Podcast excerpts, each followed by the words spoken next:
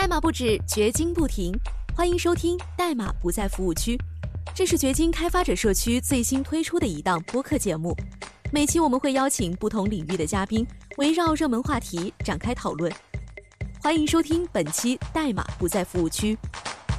啊，大家好，我是主持人周翔。本期是前端向未来系列的第二期。啊，很荣幸邀请到了大前端领域的呃两位知名专家啊，Winter 和 Hex 啊。首先让我们欢迎两位嘉宾，然后大家可以做一下简单的自我介绍，然后也跟听众朋友打个招呼。嗯，嗨，大家好，我是 Winter。呃，我算是一个呃，跟 Hex 比我不算老哈啊，但是可能跟这个我们的主要听众比，还是一个比较老的前端的啊。然后我是呃二零零八年毕业，然后。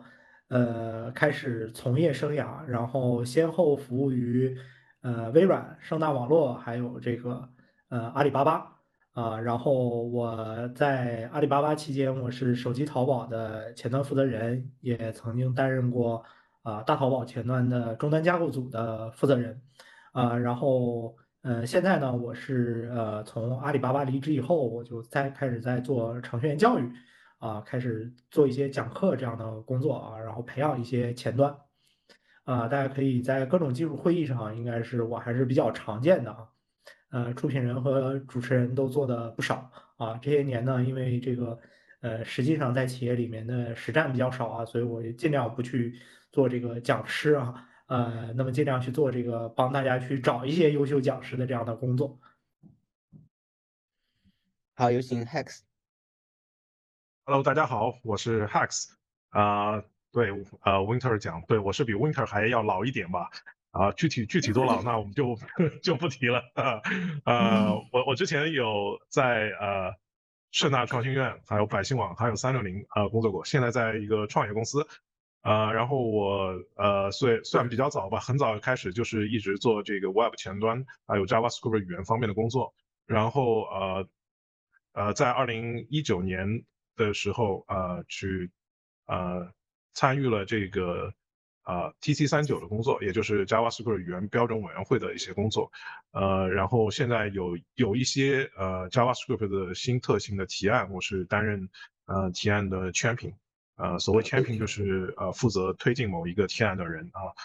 嗯，我我自己比较多的这个兴趣爱好啊，就是。呃，除了这个 Web 开发之外呢，其实编程语言方面其实也是比较有兴趣爱好，所以会去做一些，呃，比方说 JavaScript 语言标准委员会方面的工作啊。那其实，在之前也有一些呃机缘巧合，其实，呃，在这个 JS 搞 JS 的这个标准之前，其实我也参与过一些，比方说 Groovy 语言的一些早期的这个社区啊，所以也给 Groovy 的语言贡献过一些非常小的特性啊，而且呃。贡献的那个特性正好被 Swift 语言也超过去了，所以也算对 Swift 语言间接的有微小贡献哈。那呃和 Winter 一样，就是我其实也是呃比较乐于去在社区里面呃还有在这个布道方面做些工作，包括也是很多的技术大会和社区活动当中担任出品人啊、讲师啊。像这个最近的这个呃前不久的这个决定大会呢，我是。呃，担任这个前端未来这个专场与出品人啊，嗯，好嘞，好啊，那两位其实都是前端领域非常活跃的大佬啊，啊，但是两位其实刚才有提到，就是可能自己的一些简单的这些啊职业生涯的经历啊，其实呢，就是也是想了解一下，就是两位大佬是不是都是科班出身的，就是你在大学时候学习的是什么，然后以及是怎么入行的，就是。包括就是可能后面这个职业发展啊，是为什么是这样去选择的啊？那可以两位大佬可以稍微就是啊分享一下。那要不咱们还是从 Winter 开始，嗯嗯好，呃，其实我是计算机科学与技术专业啊，但是呃说实话，前端这个东西你很难讲这个东西算科班啊，因为其实现在是没有一个专业完全对应到前端工程师这个岗位的。呃，这个本科期间可能对的最准的就是软件工程和计算机科学与技术了。呃，那研究生、博士生阶段，它可能有一些方向，比如说呃，计算机图形学，呃，比如说这个人机交互，呃，那么这些呢都属于呃，反正是稍微对一对啊。呃，我现在有一部分工作呢，就是也是在社区去参加这个呃中国计算机学会，然后我们搞了一个对企业服务的前端组。其实我就发现有这个问题啊，这个它跟这个计算机学会里面的呃每一个专委啊，其实它都对不上啊，这个专业委员会其实没有特别准的跟前端相匹配的这种专业，呃，所以说呢，其实我觉得前端是一个挺有意思的这样的一个工种啊，呃，它实际上是属于企业倒推啊建立起来的，它不是一个说从大学毕业然后这样正向的去建的这样的一个工作。呃，我是在哈尔滨工程大学毕业的啊，然后，呃，接触前端是因为在学校期间，最开始啊，呃，是因为我当时参加一些这个呃玩下棋啊，玩这个黑白棋，然后呃，当时他们有个 BBS 啊那个论坛，然后我希望在这个里面去哎给他做一些这个棋谱啊这类的插件。啊，然后我就开始研究啊，一开始说这个研究说这个 Java Applet 啊，因为它这个论坛原本的技术是 Java Applet，啊，这个技术现在已经是呃估计都没什么人听过啊，它是可以在这个网页里嵌一个真正的 Java 代码的这样的一种技术，呃，然后后来我就发现说这个 Applet 呢，它受 Java 的版本控制，还得装插件，有的时候装不好啊，这各种奇又很难受，哎，那我就研究发现有一个东西叫 JavaScript 啊，跟这个东西很像，哎，可以在网页里面写代码。啊，那是不是可以拿这个来做一下呢？啊，由此呢，我就认识到了前端。再后来呢，就是在前端领域，我就看到了一些呃大牛的这样的一些文章啊，呃，这个其实影响比较大的，这个主要是周爱民和岳影两位的文章啊。这个周爱民写了一个呃 JavaScript 面向对象啊，然后岳影当时呃是写了一个叫做 JavaScript 的函数重载的这样的一个东西啊。我我当时也是比较喜欢。年轻的时候啊，喜欢研究语言啊，然后，哎，看这个东西觉得这个呃特别好，然后跑去搭讪啊，然后后来就认识了啊，发现哦有前端开发这么一个事儿，然后他们在哪里活跃啊？后来其实因为那个早期的人，呃，其实这个圈子很小嘛，包括贺老也是那个时候就因为贺老跟周爱民跟岳影都是认识的很早的啊，然后逐渐的就也都呃就熟悉起来了。呃，在当时，呃，那个圈子，我觉得这个这个对我的影响是比较大的。呃，后来也是属于比较认同 W3C 的这个理念嘛，这个开放的、互联的、标准化的技术啊，我觉得这哎特别对我的脾气。后来就走上了这条路。那就是进入，就是嗯，对这个感 Java 是不是感兴趣之后，然后进入到这个前端领域。那后来看这个职业发展，就包括哎刚才提到的，可能是有啊盛大呀，哎是不是有盛大？有微软大对吧？应该是跟贺老师差不多的，对。那就我跟贺老盛大的时候，我俩比较熟啊，以前就认识。但是在盛大期间，我们两个同事，而且是属于工作上面比较接近啊，所以那个时候我们是呃关系熟起来的啊。明白，嗯。那贺老呢？好，我来讲讲啊，我我就不是科班了，对我我那个大学学的这个专业是哲学，呃。对，不过那个我也不不算完全的那个野野路子程序员啊，我还是呃也有过一些基本训练的，因为那个时候有这个，这好多年之前有这个呃所谓的这个程程序员的这个呃就是初级程序员啊，什么高级程序员啊、系统分学员的那个考试，就就是呃这个是那个国国家有这个考试的，呃，然后我当时就是。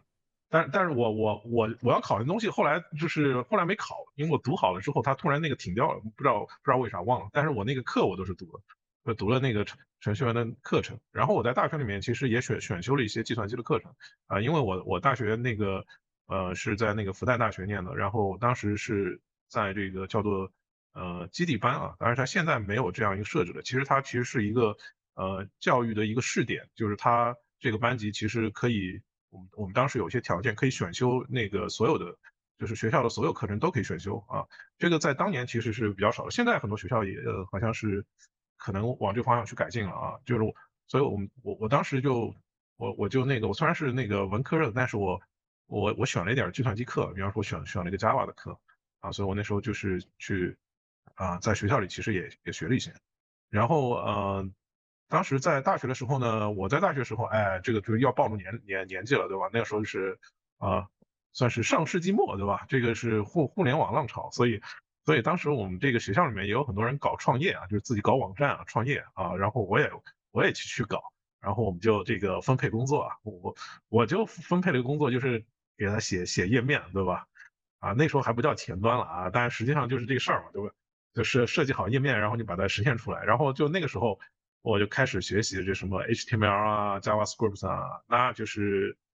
大概在在在那样一个年代吧，就上世纪末的时候，所以是开始接触到。然后后来的话，我毕业之后的话呢，呃，我我我先去了那个上海交通大学工作啊。然后我在交通大学呢，其实这个这也挺呃有一些有一些那个机缘巧合吧。我们当时在呃交大其实是做这个呃负责维护这个交大的这个主页，还有它校内的一些网站和服务啊。呃后来的话，那个当时这个交大这个接了一个项目，是叫做教育部有一个项目叫做中国大学生在线啊。这个网站现在应该还在啊，这这嗯这个我我我想想应该还在，叫 Universe 点 cn 啊，我就最近没有访问啊，但是不知道还还在不在，应该是在，我看看啊，哎，好好像是有，但是他那个配置好像写的不太好，哎呀，这个好像有点问题啊，这个就不管了。然后呃，我我当时是算算这个这个创业团队的这个成员嘛，就整个技术方面都是我负责的，所以呃，那个应该算是我一一开始做这个整个的这个呃开发的这个方面。当然，至于不止开发，因为这个所有的技术其实都是我都是我负责，就是呃，就是你你也可以算是 CTO 吧，虽然没有没有这样，现在也也可以叫 CTO 啊，就是就是一个小网站小网站的这样 CTO。呃，因为它这个网站实际上就是呃想做一个这种针对这个所有这个全国大学生的一个门户网站，就好像当年的这个。门门户网站一样，什么新浪啊、搜狐啊，对吧？这个当年这些这个门户网站还是比较火的啊，所以那个时候就是所有所有所有都做，从这个呃那个策划这个这网站有些什么内容啊，还有这个设计它的这个呃页面长啥样子啊，还要开发它的那个程序，对吧？当当时写了好多 PHP 啊，啊还有运维也我也做，然后包括把这个服务器啊买来服务器配好之后。给它运到机房去啊！当然我我我我还记得，这服务器还挺重的啊，得扛扛上机房去啊，这都做过啊。所以这个是我最开始做这个，算是进入这个行业吧。后来的话就是，呃，有一些有一些这个呃机会吧，包括前面 Winter 也讲了啊，当时我在网上讨论这个 JavaScript 和呃周爱明老师讨论 JavaScript，然后周爱明老师写了篇文章，我就说您说的不对啊，我我觉得这不是这样的。然后那个周爱明老师还是很很有意思，他说啊，呃，你你讲的好像也有点道理啊，那你你这个你现在在干嘛呢？我当时跟他说，我因为刚刚从那个前面这个交大出来之后，啊，还没有找工作呢。他说啊，没，那你就到我这儿来吧，因为当时这个呃庄爱明老师在盛大担任架构师啊，所以我就去去了盛大了啊，所以这个算是进入呃这个行业，然后进入就进入一个呃互联网公司的这个这个开始吧。后来的话就是也呃，后来有有一些这个经历吧，一个个经历一直到到现在，就是这个起始的经历大概就是这样的。对，嗯，好，呃，我我其实比较感兴趣啊，就是咱们那个时候就是如果就学习的资料以及就是碰到问题啊，怎么去跟谁去讨论，都是通过什么渠道或什么方式啊？就那个时候氛围是不是跟现在会有些不同呀？那个 Hex 要不先可以贺老可以先讲一下？嗯，觉得那个时候其实说很多其实。都是网上看嘛，其实比方说，我一开始，呃，我我讲嘛，这个上世纪末的时候，对吧？然后如果你要你要做网站，那这个资料的话，其实都没有，都是网网上搜，对吧？而且那个时候网络也都很慢，对吧？呃，所以有时候也会买书，但是那个书呢，其实也没有，因为这个太太新了，互联网就是太太新了。你要说那个什么操作系统方面，什么打个什么指令啊，这书还能买到一点儿，但是那个网网站开发，其实那时候书是呃非常少的，所以基本上都是。呃，网上去搜一搜，所以那时候那个好的资料也不多，所以我这个一开始我看的，我当时搜了就搜到了那个 W3C 的那个标准，所以直接上来就啃标准啊，啊，其实是很很很痛苦的，因为这个包括这个 W3C 的标准啊，其实就是也不是那么容易理解，而且我也不是学计算机的啊，也没有这个经验，所以看那个标准就一开始其实都是看不懂的，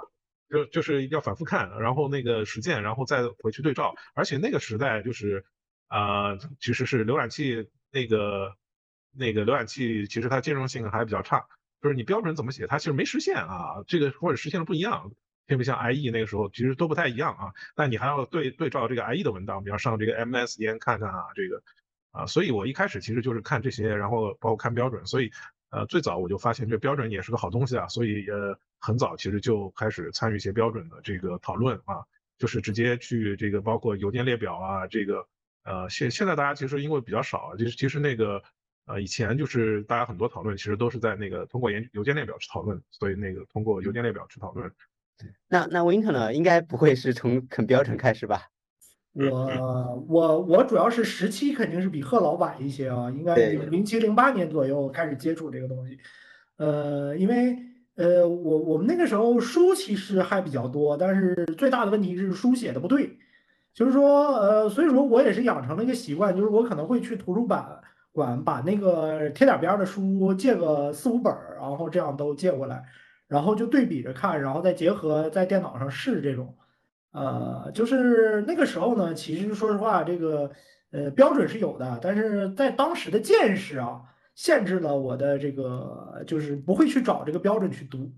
啊。那在更晚一些，可能开始看一些标准的东西呢，呃，那发现哎呦这个东西是个好东西啊。所以说，嗯，其实我我我对标准的心态跟呃我们现在很多同学不一样啊，因为呃现在很多同学说，哎呀这个标准这个东西这么难读啊，这个我为什么要读标准是吧？我那个时候就是看到了标准的时候，我是找到了救星一样啊，因为我发现这些这个书里面写的全是错的，而标准里面写的啊，到我们那个年代基本上算是对的了啊，这个 就是基本上实现是有了的啊，然后那那而且说那个这个有有指导作用啊，就是说即使是现在还没实现的，那也是他将来一定会实现的嘛啊，所以你看这个东西，你觉得心里有底啊啊，所以当时这个第一次接触标准的时候，就是感觉找到了救星啊，就这种感觉。啊，然后呢，呃，不过我我我觉得其实前端技术啊，就计算机类的这个技术，其实都有这样的一个特点，就是说它本身呢，其实有时候这个知识啊，它是可以自己去探索的啊，它有一个这种自我的这种约束性啊，就是说你不是说说这个东西啊，这个书里教你教错了，你就没有机会去更正它啊，你可能一看运行的时候发现结果不一样，你就知道它错了。啊，所以说这个其实对于大部分计算机专业的人来说，这是一个非常好的事情。啊，我相信那个这个不管是什么年代啊，大家学习的时候都多多少带了一点这种成分啊。呃，不是说说我学了一个东西，我就马上把它记到脑子里，认为对了。我可能经历了一个学习实践，然后呃理解调试，然后最后呢，呃再呃记到我的脑子里，变成我的知识。啊，所以说我觉得这个这个属于程序员学习的一个特点嘛，因为现在我搞教学嘛，啊，我我也总总想这个玩意儿，说这东西到底怎么学呀？啊，这个我觉得其实呃计算机专业就这一点是特别好啊，它不像这个什么，比如说你历史是吧？哎，那你只能找别人的观点，对吧？呃，你自己基本上是能验证的东西非常非常的少。那计算机呢，几乎所有的东西都是可验证的，呃，所以它这个学习啊是体验非常好的，它比别的东西好学。嗯嗯。好嘞，嗯，那其实两位都之前啊，就是不管是不是就是呃，咱们这个计算机相关专业是出身啊，然后后来其实都是进入到了这个互联网企业是吧？然后包括可能盛大呀，然后可能呃，X 可能是最后是到了三六零啊，然后 Win 可能到了这个淘宝，但是最后其实都是离开了这个互联网大厂。其实我比较好奇一点就是说，嗯，一个的话就是说，呃，咱们这个职业生涯中哪段经历就是对自己的影响最大？然后以及为什么后面要离开？对。啊，要不咱们先从贺老先说一下，嗯，我先开始说啊，好，呃，影响最大的话，嗯，其实我觉得我的那个主要的几段经历对我影响还都挺大的，呃，比方说这个，呃，去盛大的话，其实我有我我其实两次进出盛大啊，呃，虽然那个加起来其实时间也不是特别长，加起来大概也就大概三年不到，两年多啊，两次去盛大，一次去，呃，当当时去做的其实是那个盛大盒子。就是呃，就这个其实是，嗯，不知道那个现在现在的这个大家是不是听说过？就盛大盒子，其实就是跟现在的这个机顶盒其实比较像的，但是当年这个东西也没有搞起来。对，呃，这是第一次，第二次我去盛盛大做的其实是那个呃参与的那个项目是盛大的电子书，叫那个 Ban Book，然后那个 Winter 也也是当时跟我一起在我们一起来做这个东西，呃。其实我去盛大两做的这两个项目，其实它都是有共性的，它其实都是一个面向最终消费者的一个电子终端产品。哎，就是它它其实两部分，一个就是说它是面向最终消费者的电子终端产，呃，电子终端产品。它有另外一部分就是它其实还有一个基于互联网技术和标准的开放平台。啊，这个是啊，这去盛大做的这两两两次吧，其实它都是做的这个项目，其实都是有这样的一个共性的。啊，所以这这两个东西对我还是有比较大的呃一个影响，就是因为你你如果做那个电子终端产品的话，你会发现就是说，因为它是面向最终用户的，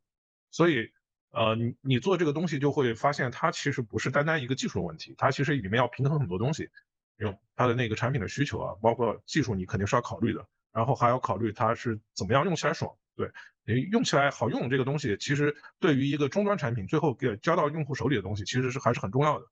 啊，这个里面有很多跟这个交互有关的东西，而且这个交互，因为它是电子终端产品，所以它的交互是，呃，不仅是这个一普通的这个前端，你只只考虑页面啊，其实在终端产品里面，其实你还要考虑很多的东西啊，硬件方面的一些约束啊，包括它它的那个输入可能和一般的这个还不完全一样，比方说它可能有可能有那个手柄的那个输入，或者是遥控器的这个。这个输入，像这个 Bambook 的这样一个，它实际上是一个特制特制的一个呃设备上的一个按键的这样一个输入啊，所以它不太一样啊。这个是一方面。第二个方面就是说，它第二部分其实是一个开放平台，所以这个东西其实也是就是在这里面技术标准和互操作性其实很重要的。你怎么设计这个东西是能够呃能够达到这样一个就是给上下游整个一起可以使用的东西，所以你要基于标准去做会会呃是。这个呃事半功倍，对吧？所以这个是呃我我在那个盛盛大学到很多东西，包括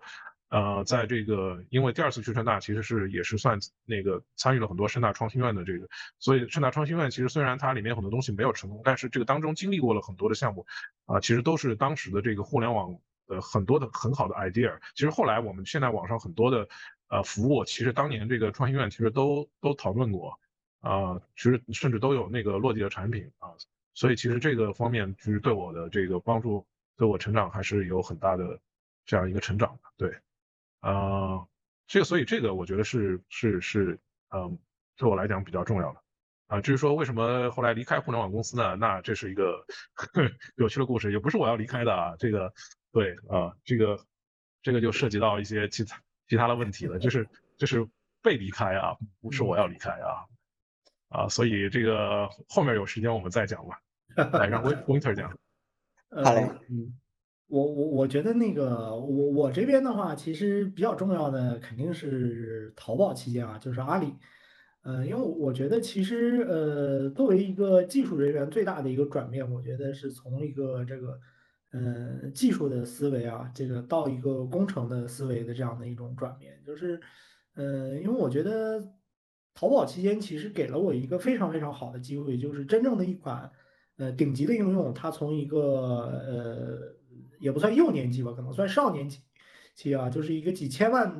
呃日活的这样的一个产品，成长到一个几个亿日活的这样的一个产品啊，给了这么样的一个周期，然后亲历了其中的这个技术上面面临的各种的挑战发展，呃，然后每年面对像双十一这种呃这种大型的。呃，应用的对技术的大考验的这样的一个场景啊，然后呃，去跟这个呃最好的这种服务端团队，跟这个呃运维团队，跟产品去配合啊，产品运营、市场这些人去配合。那在这个期间呢，我我觉得确实是收获非常的多。呃，那具体来讲呢，其实呃，我我我觉得其实这个这个里面啊，就包括我们做出来的很多跟服务端配合的这种架构。嗯，其实今天看来，在别的公司，呃，都是没有的，呃，那么说白了，呃，这不一定是说我们好啊，这但是它是一个独创性的东西啊，也是一个针对特定的一个场景然后产生的这样的一个东西，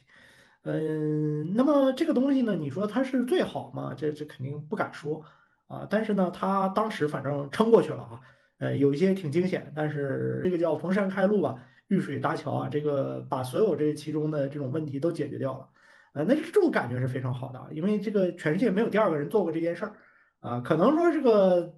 这个不排除可能多年以后，呃，大家面对一个类似的场景，可能比我们做的更好啊，但是起码我们当时是，呃，对我们来说是自我突破了。啊，这种说呃不知道怎么解决的问题啊，这个说这个这个页面的数量庞大到一个程度。啊，然后生成页面的方式可能也也也进化到了一个，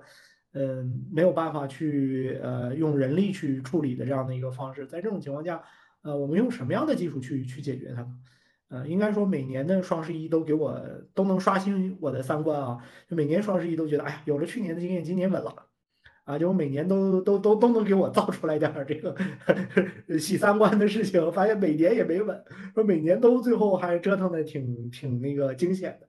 呃，所以我觉得这这种经历呢，就是有一种不断的破坏自我和重塑自我的这样的一个过程啊。呃，这个经历了，呃，在阿里期间差不多经历了五年啊，感觉实在是这个确实是增强了不少的信心啊。我觉得已经破坏呃自我否定这么多次了啊，呃，那应该别人再否定我挺难的，呃，起码面试的时候呢，这个这个自信心还是比较多啊。但是从阿里出来呢，其实也没什么机会面试啊，这个基本上。呃，都是一些呃以这个合作的形式在在做，呃，其实出来的原因吧，其实也很简单啊，因为呃说白了，人呢他有一个这个这个，就不同时期有追求是吧？呃，那么在大厂期间呢，其实我觉得主要是呃学习啊，这个在一个场景下啊，那当然我们可能也帮公司去应对一些挑战。那我觉得其实大厂给人最大的意义就是它。用公司的资源赋予了你一种超人的状态啊，比如说这个，呃，可能我本来十几个人都管不了啊，但是在这个呃大厂的 HR 体系、绩效体系等等这些呃完善的各种机制的加持下，那我带三十多个人很轻松，带五十多个人也可以啊。那么，呃，你本来其实就是一个一般的技术人员，在这个大厂的加持下，在他的这个工程体系的加持下啊，那我们可以去应对说这个各种各样的。大促的场景，各各种各样的需求的场景，是吧？呃，那么我们可能也在不断的去给公司去添砖加瓦，啊，但是呢，最后呢，就会发现这个，呃，其实你能做的事情是远远超出了你个人能力的，呃，那我觉得在这个期间应该说是呃一个学习和成长的过程。啊，呃，等于是一张未来的预先体验卡，这个也扣到咱们的这个未来的这样的话题，就等于说给你未来的状态发了一张体验卡，让你感受感受啊。当然，有些人会为此沉沦啊，就认为说我的能力就是这么大了啊，这个他他可能从从大厂出去了以后，他觉得自己，哎呀，我就是要搞铺开了搞，搞这么多人去搞，是吧？我就是能这么厉害啊，最后这个也是摔得很惨，有一些人出来。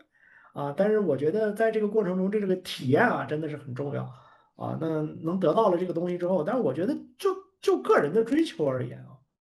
那你体验完了，你总得自己啊干点什么，是吧？啊，我也是想了想，我觉得我认同什么，我应该干什么。其实我想想，我觉得我最应该做的事情，还是应该去培养更好的、更多的前端工程师。呃，至至于说做具体的某个业务呢，其实我觉得。哎，做个淘宝也差不多了，是吧？这这样的应用也多少年不出一个，是吧？呃，你你说运气好，再赶上这么一轮，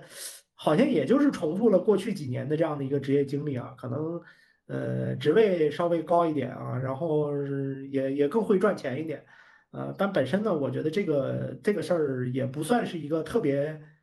符合个人的这种呃成长需要的这样的一个一个一个步骤了啊。那所以说。呃，就选择了说出来这个搞一搞教育啊，那这个事情，呃，我心态其实比较好。这个事儿呢，呃，因为毕竟这个事儿如果真能搞成，那这个属于呃很大的一个成就啊。那我觉得搞不成我也接受啊，就是说，呃，说明我确实能力不行嘛。但是人总要试一试嘛，啊，试一试才会死心嘛。呃，大概是这么一个心态。然后所以说现在呃在搞教学的事情啊，那就搞呢，我觉得。呃，单纯从这个教学技巧这个上面，我觉得还挺有意思的。这个也是属于对我这个自我成长还比较满意啊。那这个有机会咱们也可以多聊这个话题。我反正我觉得今天咱们还是就这个前端的话题多聊一聊。所以我比较好奇，两位会有在考虑，比如说后续有没有可能我再回到互联网公司、互联网大厂这个体系里面去呢？还说就不不设限，就是 走一步看一步。嗯。我肯定是没有限制，就是说这个呃，如果说有合适的机会，一方面是跟我匹配比较高的呃方向，另一个是说这个呃，可能说这个我发现，哎呀，确实个人能力不足，我也不想再折腾了，那还是回到大厂更能发挥点余热。那那那，我觉得我是完全 OK 的，我我比较喜欢，我还是比较喜欢大厂的环境的。我觉得这个对我来说是一个保守的选项。大厂是个保守的选项，好，那贺老呢？嗯，就坦率讲，我其实一直不是特别喜欢那个大厂的这个，就所谓大厂啊，所谓大厂的那个、那个、那个因为大厂做很多事情的话呢，其实就是说，呃，呃，看你想要做什么事情啊。比方说，呃，如果你是嗯具体做某一个业务的话，那其实是主要是看这个业务本身的这个成长。它其实技术在里面的那个，嗯，就通常比较少，就是就尤其是中国的这个互联网大大厂，它的那个点可能不是在那个技术上，所以技术在里面的比重相相对比较少。你做成了可能也不能够证明你这个技术的方向或者这个选型或者架构就就是对的啊。这个做了不成，那那当然更更加那个了，对吧？做了不成也不能证明是错的啊，对，是吧？而且而且大厂也大厂有个问题，就是说那个你呃呃，你很多时候你觉得，比方说从那个工程上或者从技术上，呃或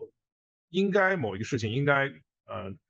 这样做，对吧？但是我们知道这个有很多事情的话，呃，不是说你技术应该这么做，你就能够这么做的，就尤其在这个。呃，大厂里面，因为那个在大厂里面的话，其实，呃，它受到这个，比方说这个，呃，比方组织架构啊，受受制，呃，还有比方说更高的一个，有很多的这个，嗯，包括办公室政治，可能也是也是一个问题，包括这个，呃，大厂经常会有一些，呃，这调整那调整的，对吧？就这这些东西其实都是因素。这当然了，就是我觉得就是说，呃，我我。它其实，在大厂有大厂的这个好处，但是呢，我我个人其实不是，呃，特别喜欢这一点，是因为很很多时候，其实，嗯，比方说我我当时去百姓网的时候，百姓网就是一个中小厂，我我在百姓网待了大概六六七年的时间，这个它是一个中小厂的话，它就是它当然也也有很多问题啊，但是那个我前面讲的这些问题都基本不存在，比方说我我认为说某某一块技术，我们验证一下应该怎么做，然后呃，是不是呃这样做了之后，我们一。整个的这个流程和组织架构也要做调整，呃，那么这种这种这种可能性是存在的，因为就是说你你对这个其他的同事以及你对这个比方说领导，你可以直接跟他去讨论，就是可以，呃，只要你能够就说证明说，哎，这个东西确实可以，那那其实是阻力会小很多，而且就是说你你可以去探索一些你你想要做的事情，这在在大厂里面其实是是相对会困难很多啊，相对会困难很多，所以我其实是，呃。一直不是特别喜欢大厂，而且大大厂会有那个，就后后来我，呃，我从百姓网出来之后，呃，就是去了一个不算大厂的大厂吧，这个三六零，你看这个，呃呵呵，这结果也是非常令人遗憾啊。就是当然这个地里面其实涉及到一些问题，就是说，其实我去选择一个呃互联网公司的时候，因为我当时其实是想要选选一个大厂，因为我我当时觉得说我们到了一个时间需要做那个 JavaScript 标准。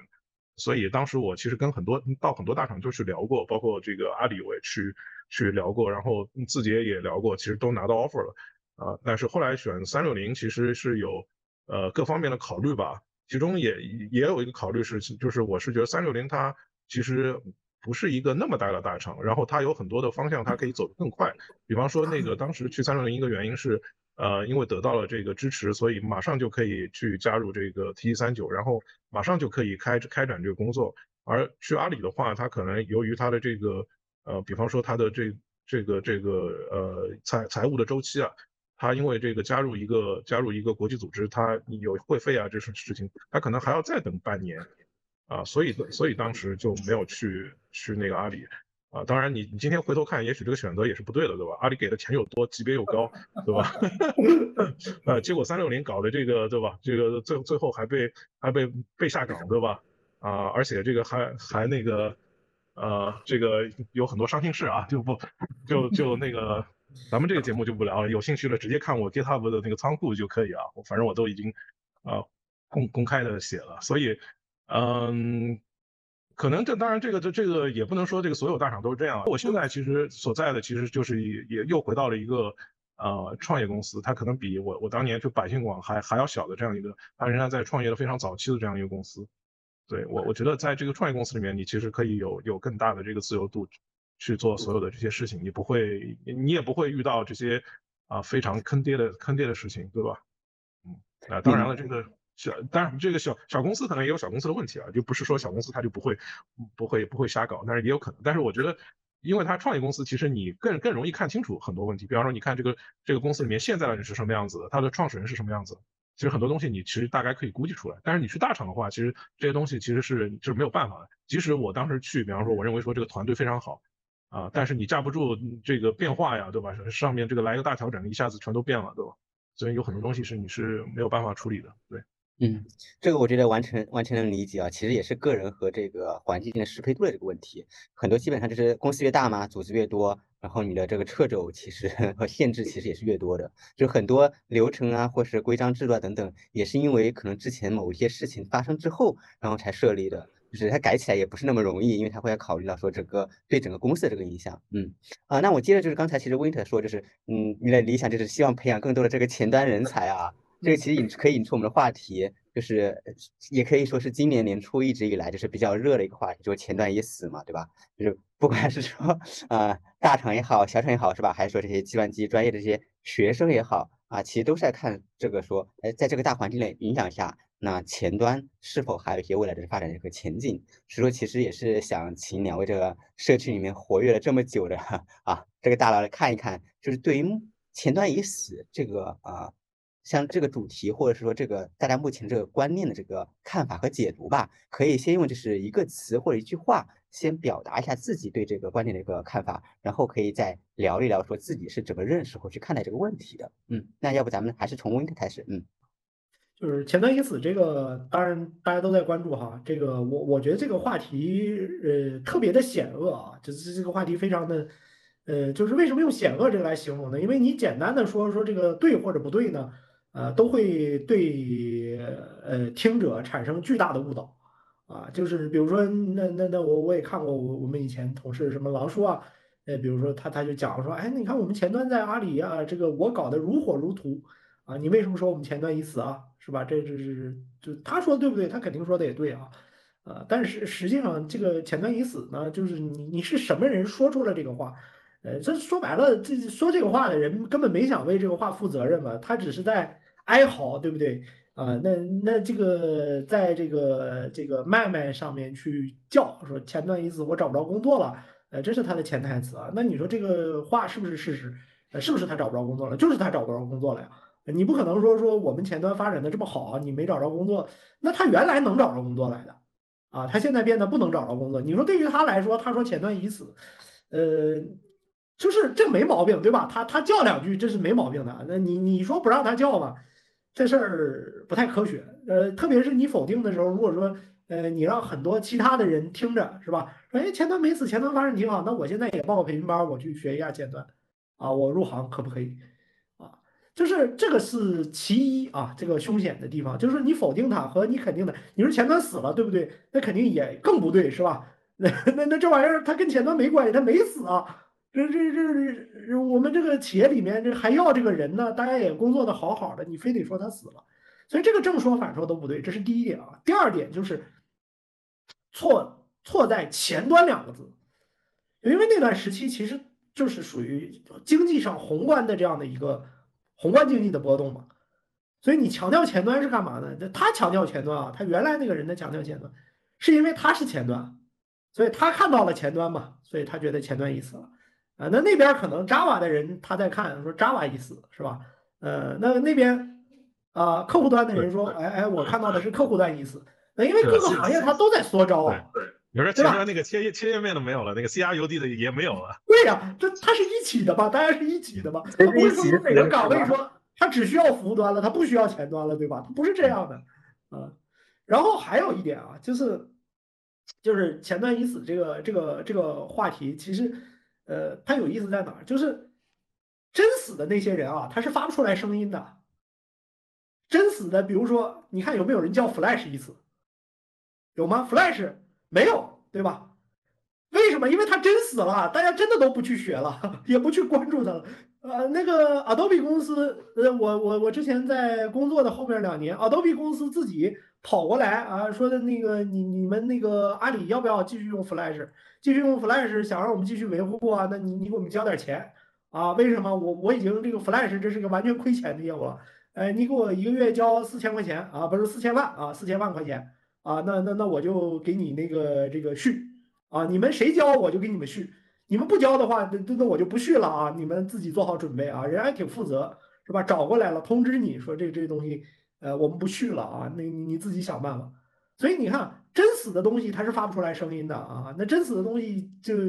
我就不举例了，这个这个东西比较伤人是吧？是是，Flash 是真的特别少啊是吧？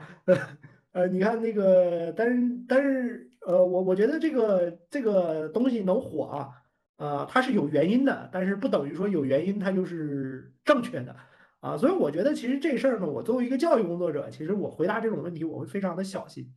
就是呃，怎么分析这个事情，我一定得给他说全了啊。就是前端因子这个事情，我觉得他错，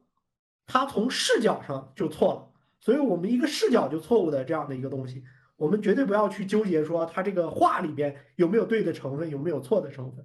我觉得其实你当你开始去思考它是对是错的时候，其实你已经落入了陷阱了啊！这是我的观点。其实我觉得是这样的，就是说我也我也赞同 Winter 讲的，这个首先其实是一个大环境的问题，而且这个经济衰退吧，其实也不单单是国内，对吧？这个其实国外其实也有受到同样的这个影响，所以确实你你这个。衰退的话，其实对于岗位是有比较大影响，所以包括是一个广泛的裁员。这个裁员也不是针对这个前端的，就是说那个所有都裁，后端也裁，算法也裁，对吧？AI 也裁。对你如果你如果说要那个说说那个已死，那这个好多都已死。那这这个后端，比方说我们现在很多都是搞 serverless，那如果你用 serverless，相当于有一大批那个原本那个写 C R U D 后端的人。啊，那那都死了，对吧？就就这块儿，但后端死了没有？后端肯定没死，对吧？啊，但是你你说那个你专门写这个的，写就只会写 C R U D，那估计是快快要凉了，没没死也快凉，对吧？就差不多。然后呢，还有比方说这个，呃，你比方说那个，就说 A I 这么火的，对吧？但是现在那个大模型搞的，原来那个很多那个 A I 的这个方向，其实也差不多凉了。你比方说原来专门搞什么 O C R 的，对吧？那现在这个 OCR 大模型直直接识别了，它那个好多那个原来的那个方式其实都用不上，可能就是没没凉也快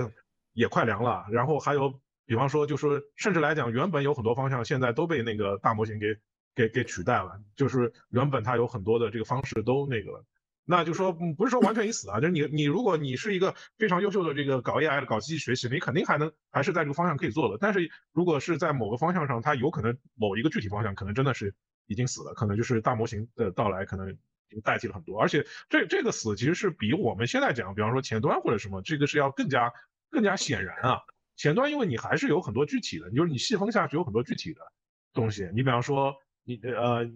我们讲一般前端你就做那个写个页面对吧？那这个写页面你还可以具体划分很多了。你比方说里面有没有三 D 的对吧？有三 D 那可能就复杂很多对吧？嗯。所以这个里面其实你要你要划分划分的那个具体的这个领域的话，其实是呃非常非常细的领域，其实完全不能谈某个某个意思。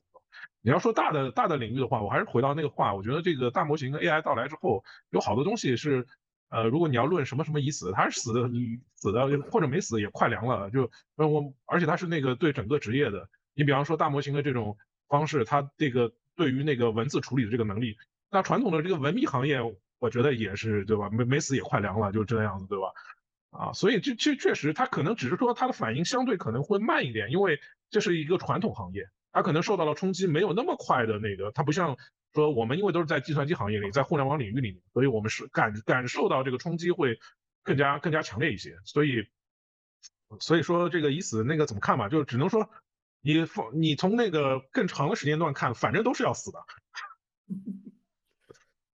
哎，那那其实我记就是刚才贺老也提到，就是大模型这个诞生啊，就是，但我理解，比如说大模型它的这个，嗯，它现在目前的发展，它是取代了可能一些职业，但是也是诞生了很多新的职业、新的机会嘛。那前端领域也是这样子的吗？就是它可能会有哪些，就是它的现状是怎样子，哪些新的这种机会？就是也想请两位分享一下，就是。大家对于目前前端现状的一个看法，以及可能对于未来就是它有哪些发展机会啊，有哪些展望？嗯，要不咱们从贺老开始。嗯，好，我觉得那个这个大模型啊，对于这个整个的这个软件工程啊这个领域，其实是。有可能会有非常大的影响，就是我们今天的这个很多开发的方式，包括我们的分工啊，可能都会有很大的影响。包括前面讲的呃什么什么已死，其实也可能是因为受到这这个影响，但是它目前它还在影响的过程当中，大家都不知道它最最终会变成什么样子。所以这个可能也是，就是一方面是经济的形势不好，另外一方面这个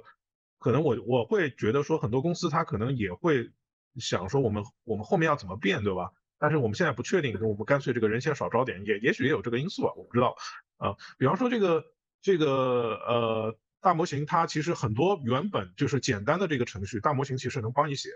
啊，甚至来讲说简单程序它跟它不用帮你写，它可能直接呃通过所谓的这个 chain 啊，这个比较火的那个是所谓狼 chain，我们现在在这很多人都用嘛，其实它相当于你给它一个东西，不还有像 agent 这种概念，就是。就狼券其实还是还是你要把它写出来了，但是你不一定是写代码，可能拖拖拽拽把这个东西连接在一起，可能很容易的就写出来了。然后如果像 Agent 这种什么 Auto GPT 这种，它甚至来讲把整个流程全都给你打通了，就是你给它一个指令，它这个任务它直接全都用 AI 去做了。当然这里面不是说就你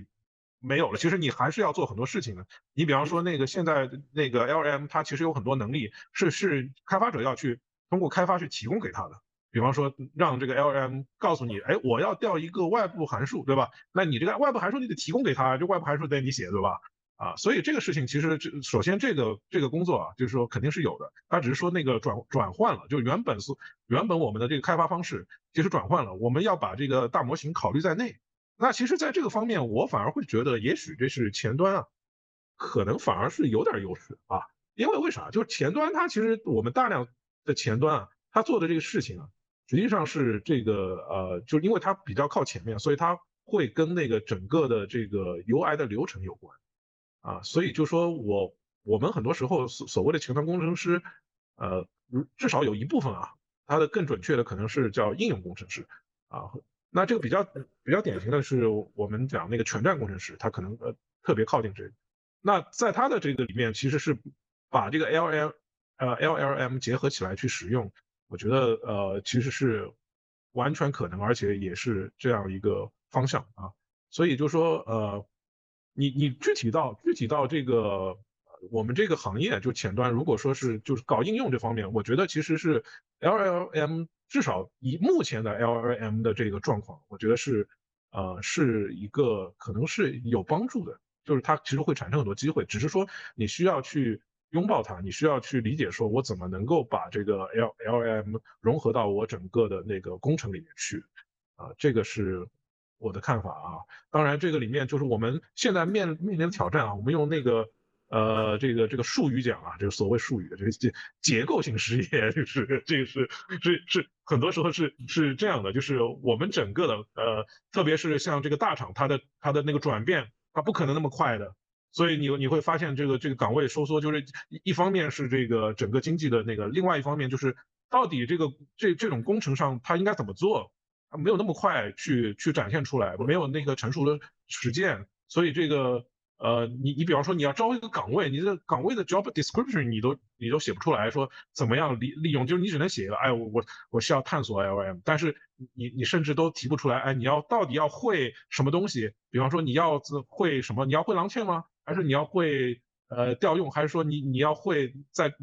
有一个什么什么什么叉叉叉流程？就就好像说我们今天讲，比方说你你进来，我比方说工程上你可能要求说，哎，你要熟悉某一个某一工程上流程，什么 GitHub Flow 啊，或者什么 Git Flow 这种，对吧？你你就举个例子啊，你可能在那个里面写，但是今天你对 LM 你能写就写不出来，因为根本大家都还还没成型呢，这个东西应该怎么做？对，所以所以这个我觉得可能是一个呃问题，它目前还在探索，这里面会有。呃，很多很多的这个呃可能性，对，嗯嗯，好，那还请 Winter 跟我们说一下。我我的我的看法是说，这个，嗯，其实这种所谓的技术创新啊，就是有有有一句老话说的，说这个，呃，技术创新的这个短期效应永远会被高估，呃，它的长期影响则是会被低估。呃，其实我我觉得现在来看这个。嗯，这个 LMM 或者说 GPT 的这一波啊，我我觉得可以说包括了那个 Mid Journey 这类的图图像生成，就是我我觉得是以 LLM 为代表的这么一批的新的 AI 的这样的一个新的技术新进展吧。我们就一起说，就是其实它，我觉得从长远来看，它对整个的互联网的这种改造应该是全方位的，而没有任何一个岗位，没有任何一个呃业务的形态。和这个任何就是没有任何一个角落吧，我觉得没有任何一个角落能够真的逃脱它的影响，而且，呃，这个我觉得其实类比一下第一次蒸汽机对这个这个的改造啊，你你蒸汽机刚刚做出来的时候，它也是说有很多的工种啊，这个它没有办法去完成，对吧？就是你觉得好像复杂一点的工作它没办法做，嗯，那肯定也有一些工人是说我哎我我这个老的技术我很厉害，是吧？呃，但是呢，其实你从蒸汽机发明的那个节点上，大家想不到说后边还有一一波这个电气化的这个改造啊，它还有一波说这个呃跟这个后续呢，可能比如说汽车的这种，它还有内燃机啊这这类的事情，就是实际上说今天它应该算是一个开端，那么向我们展示了某些可行性，但是说这个现在的这个形态是不是说就是一个最终答案？我们是不是说就现在就开始就学 prompt 啊？我我觉得。就是现在学 prompt 呢，肯定是效率最低的，但是它可能是上手最快的。呃，那它如果我们去看前端的话，嗯，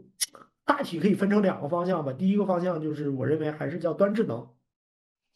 就是说这个把这个智能的技术呢引到这个呃人机交互这个领域去啊。那么目前来看，呃，这个大语言模型对这个人机交互的影响。它实际上是非常的大，而且呢，其实它让很多以前不太可能的产品形态，呃，变成可能。比如说我我现在在搞教学，对吧？呃，那么以前大家可能说想着说我我是做一个视频卖个视频，啊，我做一个课程我卖一个这个图文的课程，呃，那现在其实那基本上这个产品的思路就要变成说我我做一个我自己的这样的一个数字化 AI 化的这样的一个模型，然后让它帮我去讲这个课。啊，只有做到这样呢，那可能原来教不会的他就教会了。那这个呢，其实它影响不止在人机交互，它甚至说对这个商业的模式上它都有影响啊。因为以前你说我交付啊，我我去我去教课，我肯定我自己要投很大的精力啊，那我这个客单价就下不来啊。那你一旦客单价下到了一个呃某个临界点，它就可能质变产生量变，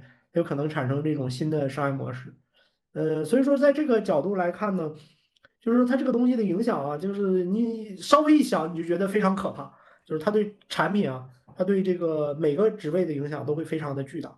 呃，但是你具体到说现在来看呢，哎，ChatGPT 给了这么一个 API，但是这个 API 呢，token 数又给你限制，啊，调用呢也给你限制，然后呢没有美国的信用卡呢你还买不了四，啊，这个限制非常的多，呃，所以说呢你具体的一想，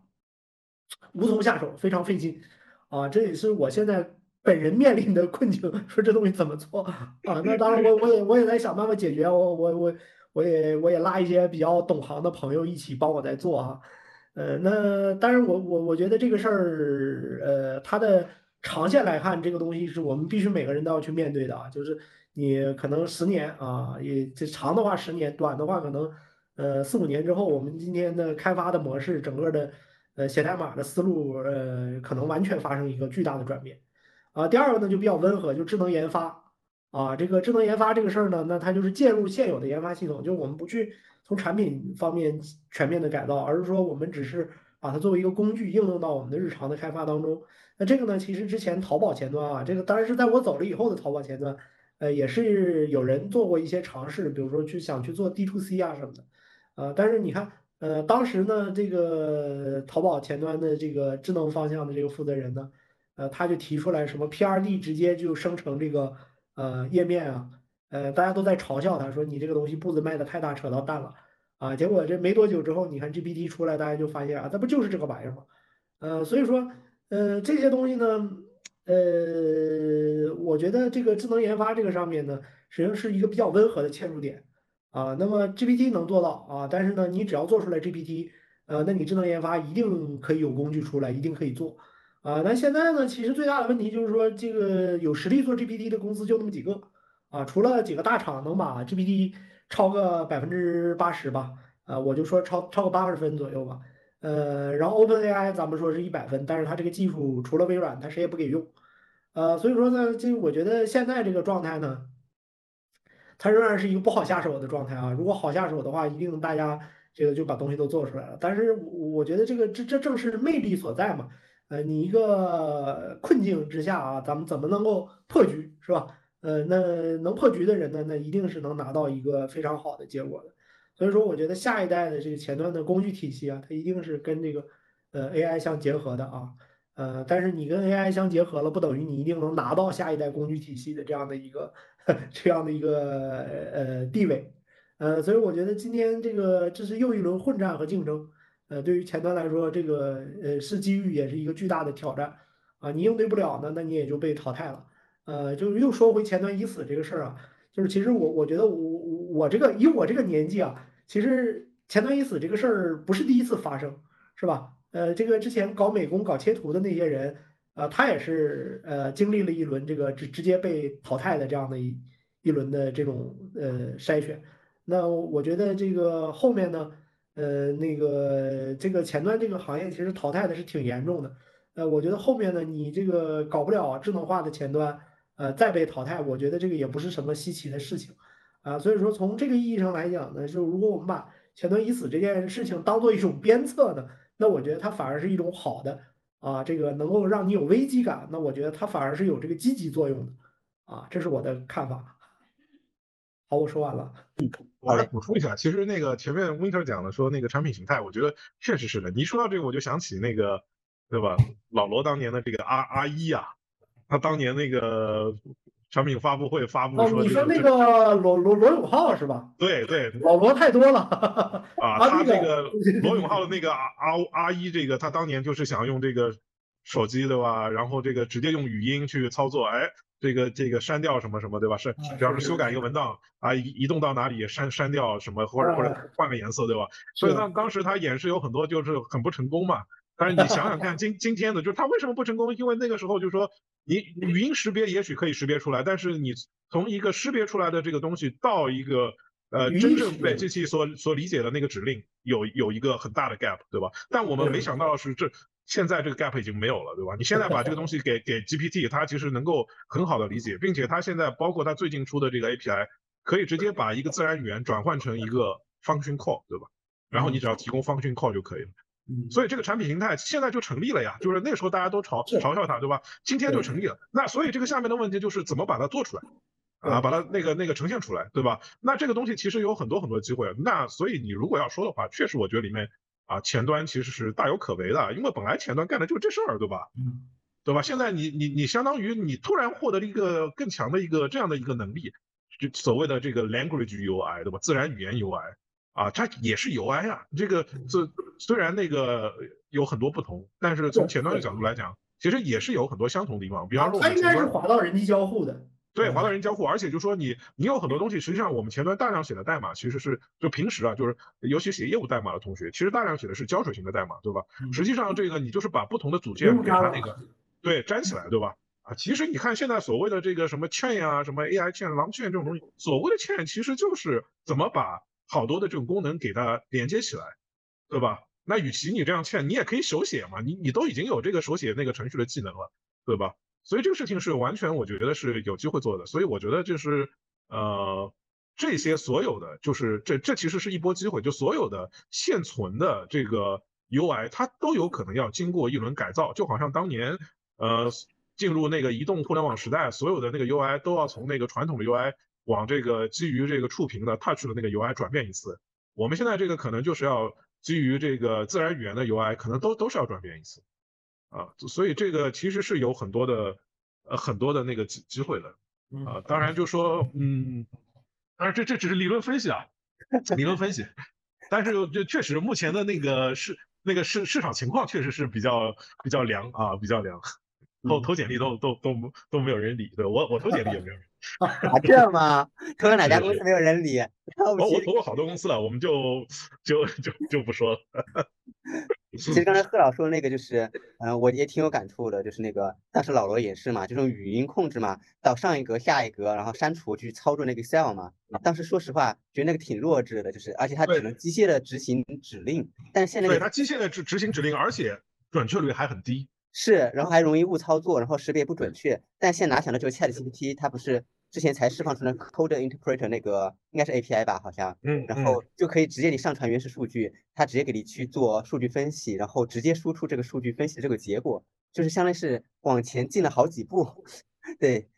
啊，然后其实刚才那个贺老在说的时候也提到一个结构性失业这个词啊，就是也想引申一下，就。嗯，我理解结构性失业可能就是说，咱们这个人才供给和这个市场需求其实不匹配的嘛，是吧？比如说我们可能需要更多高阶的呀，希望更多就是资深的呀，就是什么都会的，但可能市场上更多的是这种初级的这样的一些前端工程师。所以想问一下啊，就是说两位对于说，呃，什么样的人才是一个优秀的这种前端工程师？我想这个 Winter 可以就是先说一下，因为毕竟你也在做这个培训行业嘛，对吧？就你怎么去培训他？然后怎么样才算一个这种合格的或者优秀的前端工程师？嗯，呃，就就对我来说，其实我我的理想就是说，嗯，咱们首先是把这个不过线的培养过线啊，因为其实我也是从业这么多年啊，我发现其实是有一条这个隐藏的线存在的啊，就在这个线之上的这个工程师呢，他就是缺啊，永远缺；在这个线之下的工程师呢，就是他是永远的非常的充足啊，这个，呃，你在市场上呢，那线之下的他就永远找不着工作。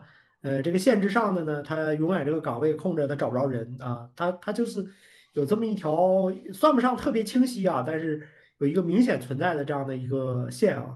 呃，其实在这个大部分情况下呢，这条线就是大厂的这个入门的招聘标准啊，就是能进大厂的这些人呢，他永远不愁说找工作。呃，所以说其实我呢，这个也不是说这个一定，比如说这个按照阿里的级别。啊，一定要往什么 P 七、P 八这种去培训啊？我我觉得也不需要，呃，但是呢，呃，我希望能够给培养的，就是说把这个人呢，就给他拉到一个这样的一个水准，就是说他在大厂看来是一个合格的工程师啊。那么达到这个水准之后呢，那我觉得其实对这个行业的本身的，呃，这个发展也是会有一个非常巨大的这样的一个变革，呃，但是实际操作起来呢，哎，发现这个确实是很困难啊。因为这个人呢，其实他有的时候是受受限于自己的这种，呃，就等于突破不了自我吧。就是说，呃，你你你你你课程再怎么设计，你架不住他不来听啊，是吧？这个这个，你首先这个出勤率怎么样去保证啊？你这个老师再怎么风趣幽默，你也不能保证说所有的学生出勤，因为他不是因为你这个课程比较他不满意而不来的啊，他是因为他控制不了自己，是吧？呃，所以说这个，我觉得到教学上呢，那那我我我有很多的感触啊，我有很多的感触。呃，咱咱们不太不展开说这个教学的问题，那就说到底什么样的工程师嘛？我我觉得这个工程师其实他有一个，我我我让我的学生们讲这个自测自评啊，你怎么样评价说你是不是一个大厂？阿里讲叫 P 五啊，对自己来说可能是个二杠一这样的一个级别，怎么怎么评价自己能不能达到这个级别？我说你看这个市面上的这个各种的产品啊。啊，你看这个各种各样的产品，你有没有哪个东西是做不出来的？你如果发现没有做不出来的，那你基本上就达到了这个呃阿里的所谓的 P 五字节的二杠一的这样的一个水平。啊，就是说呃你可能差的是说我我我在一个项目里面我多快好省啊，把它呃拼到一起做出来的能力，但是你不差把单点做出来的能力，这个就够了啊。比如说你看到一个特效，你能立刻反应出来它是怎么做的啊？呃，与之相对的呢，这个就叫百度啊，叫做这个使用百度的工程师，就是他看到一个特效啊，他一定做不出来，就是看到一个新的效果，他一定做不出来。所以说呢，他呢只能就去找啊，如果开源社区有这个包，他一调他做出来。很多的我的学员，他他觉得这样叫做我能做出来啊，但是呢，呃，实际上是真正过线的那些人呢，就是说我一看到啊，我不需要找包，我自己就能把它写出来。啊，我我觉得其实这个这条线其实是非常的明确的啊，呃，那近些年呢，因为因为随着经济不好，经济局势的恶化呢，呃，可能有一些厂子，比如比如说，其实这些年我觉得字节其实还好，就是阿里其实已经把这个线拉到 P 六往上了，这个就就是说，呃，你光做出来也也不行了。但是其实我觉得呢，对对我来说呢，就是说这个人啊，首先能达到这个 P 五的水平之后呢，他进不了阿里啊，他也可以进别的这种中小的厂子。啊，他都能拿到一个不错的薪资，因为这种呢能干活、能正向产出活的人啊，呃，他一定是缺的啊。这个在市场上，他一定是呃这个这个这个这个有有能找到这个工作的，呃，所以说我的观点其实是非常的朴素啊，就是说我们把这个人培养成一个真正合格的工程师啊，呃，说的更土一点，就是培养能干活的人就行了啊，就挺好啊，这是我的看法。嗯，那那贺老了，就是关于回到我们刚才那个问题啊，就是嗯，一名优秀的前端工程师啊，在你的眼中应该是什么样的一个标准？嗯，其实我觉得也现在也很难定义了，因为这个你要说的话，我觉得如果我们倒推到这个大模型出现之前，我觉得可以有一些明确的这个定定义啊，比方说刚刚 Winter 讲的，我理解他其实是这个标准，它其实可能是一个。可以进大厂，或者我我们讲啊，就过来能干活，他就是一个合格的前前端的工程师，这是没问题的。呃，老实讲，到那个呃 LLM 时代，我觉得确实有很多不确定性。这个不确定性也不单单是前端，所有的职业可能都有巨大的这个不确定性。你如果你现在要问我的话，我会觉得说，呃可能呃协作啊，就是一我我觉得协作变成一个比原来更加更加重要的点。这个这个这个原本你可能就说你只要个分配给你任务可以做好就好了。但呃我为什么讲协作？是因为这个协作不是不单是跟人的协作，还有跟 AI 的协作。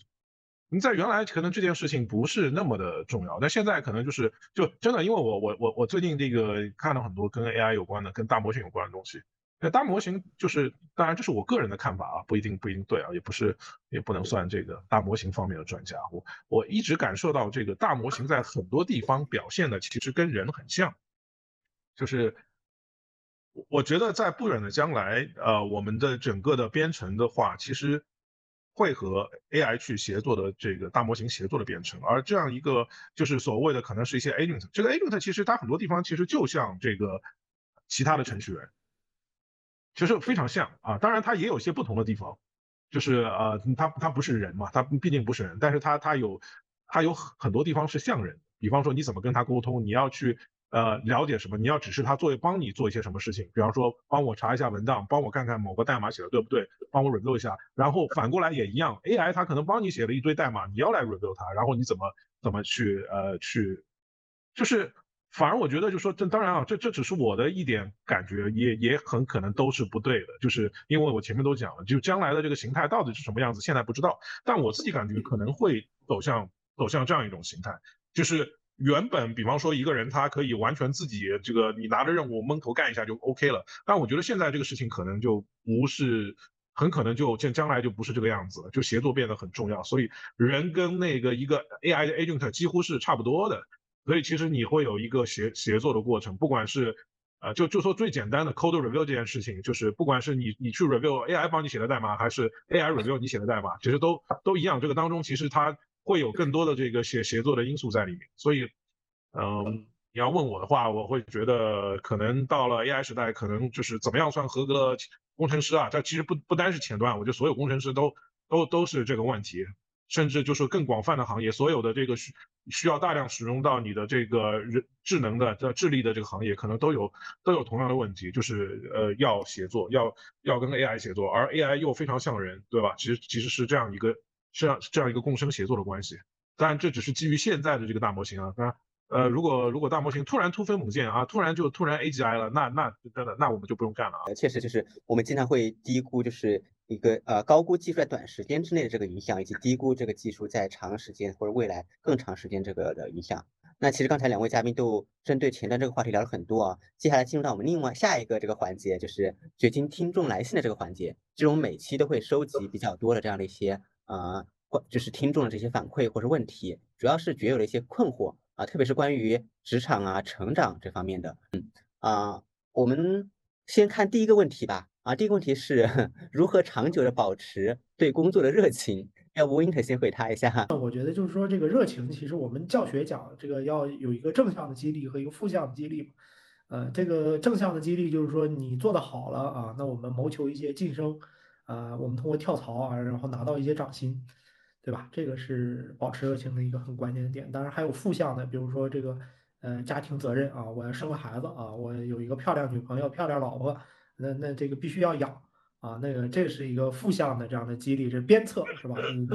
这个不能不能失误啊，不能不能失业是吧？就我觉得这些，呃，因素就是属于也是比较常见的吧，这个。呃，正负两个方向都有了，那那最后那个工作上面多少还是可以有点热情的。那贺老，保持工作热情是吧？我我觉得这个问题真的很难回答。就是我我自己的话，我觉得就是说，至少我一直是对有些事情有兴趣的，比方说标准，比方说编程语言到底应该怎么样做，对吧？这些事情其实我是一直会有兴趣的，所以即使在非常恶劣的条件下，呃，可能这个兴趣也会。呃，支持我去呃做一些事情，啊，当然，我觉得，呃，反过来讲，确实有时候也有一些有一些情况非常的糟糕，确实呃，确实也会影响这个热情。比方说过去两年，其实，呃，我对于那个 JS 标准的那个呃热情，其实下降了非常非常多，可能受到这个受到这个之前事情这个影响也是非常的巨大的啊，这个这个。所以怎么讲呢？我觉得也我呃个人经验其实也很难很难给出 非常那个非常有帮助的答案啊，因为我觉得现在现在呃现在这一代的人，我我觉得很多问题其实是是需要自己去找到那个答案的。我讲一个不不那么那个的事儿吧，我觉得就是实在不行就换个工作试试吧，对吧？这个虽然虽然来讲现在这个。呃，我们现在这个时时时间段也不是很好，对吧？整个的那个，所以一般都会建议大家苟住，对吧？先先不要那个，先不要，先不要跑路啊。但但怎么讲呢？这个当然你要结合很多的那个条条件去去看。呃，我觉得有时候也是，呃，如果你你你是真的这个很不开心的话，那我觉得，呃，还是要取决于自己吧。就是可以可以考虑，就是换工作。我我我认为说人。仍然是一个，仍仍然是一个可能性，对吧？尤其是如果你看那个很多这个呃海外的这个这个工程师啊，他其实呃，比方说这个做做了什么换一下工作啊，或者这个突然这一段就做点别的，其实都都还挺常见的啊。我们在国内好像老老是觉得说好像这个一定要不不怎么样，一定要那个呃坚持啊，一定要这个在一份工作上要怎么怎么样，呃。当然，我我觉得有道理啊，但是这个可能也有些中国的这个传统文化，或者说呃，甚至有一点，呃，我们在职场上有一点那个有点其他的那个因素。但是我我觉得这些，嗯，可能这个现在也都不是那么那么重要了。明白。我觉得我我觉得那个反反正说了也没用，对吧？这个我觉得是新一代的，比方说那个零零后啊，他很多想法也也也不一样，对吧？也不用我说，他想换工作自然就换了，对吧？好。我知道，何况何况我我，但是就是有一个点，我觉得是这样的，就是说还是回到那个上面来讲，我我觉得就是说，如果你你做的没有热情，一定一定要是，呃，就不管你换不换工作，你关键是还是要找到自己有热情的东西，就是换工作不是目的，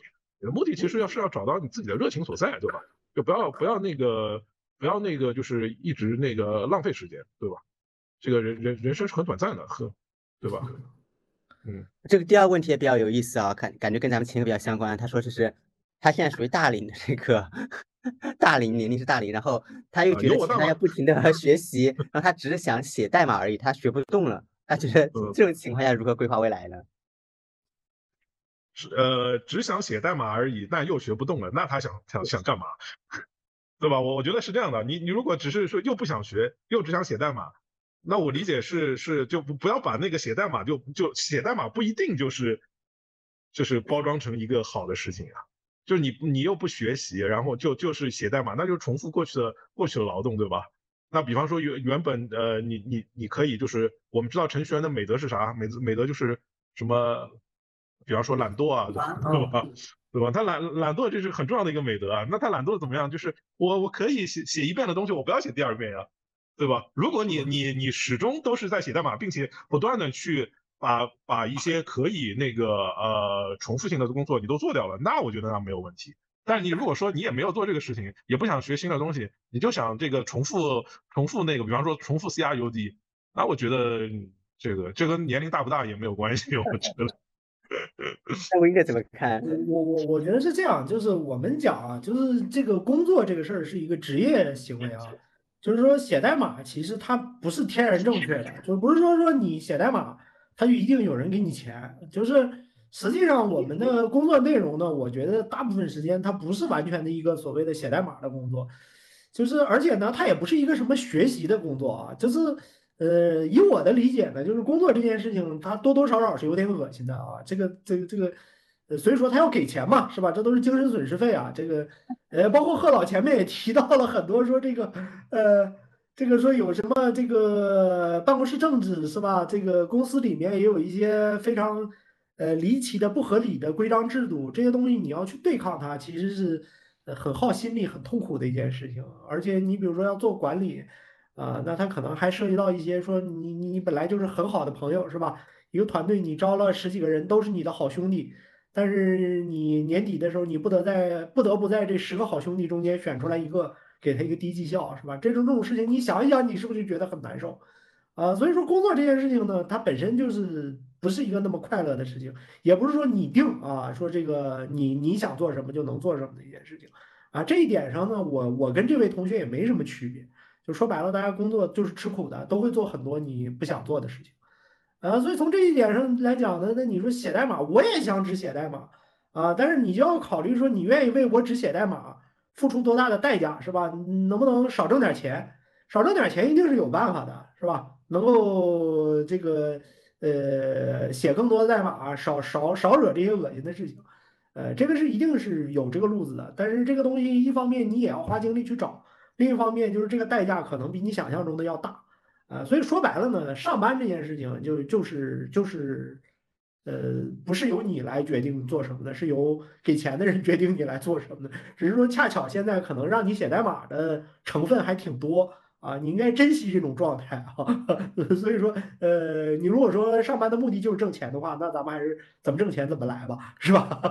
我很赞同，对吧？就而且还你还有可能性，对吧？你说说，哎，我就是写代码，比方说我我搞一个很成功的开源项目，我就挣钱了，对吧？不用不用。遇到前面那 Winter 讲的所有的那些糟心的事情，但是这个时候你写代码其实也是要满足各种各样需求的啊，对，只不过这个需求是从处理是吧？对，从开源社区来的，对对，而且这么比方说对吧？咱们这个小右这么成功的开源是还这个天天要被人黑对吧？今天这个掘金前面我打开掘金还给我推了一篇，就怎怎这个尤雨旭如何如何，然后怎么应对这个黑 黑粉呢？对。都有不快乐的地方，凡是挣钱的事儿都有不快乐的地方，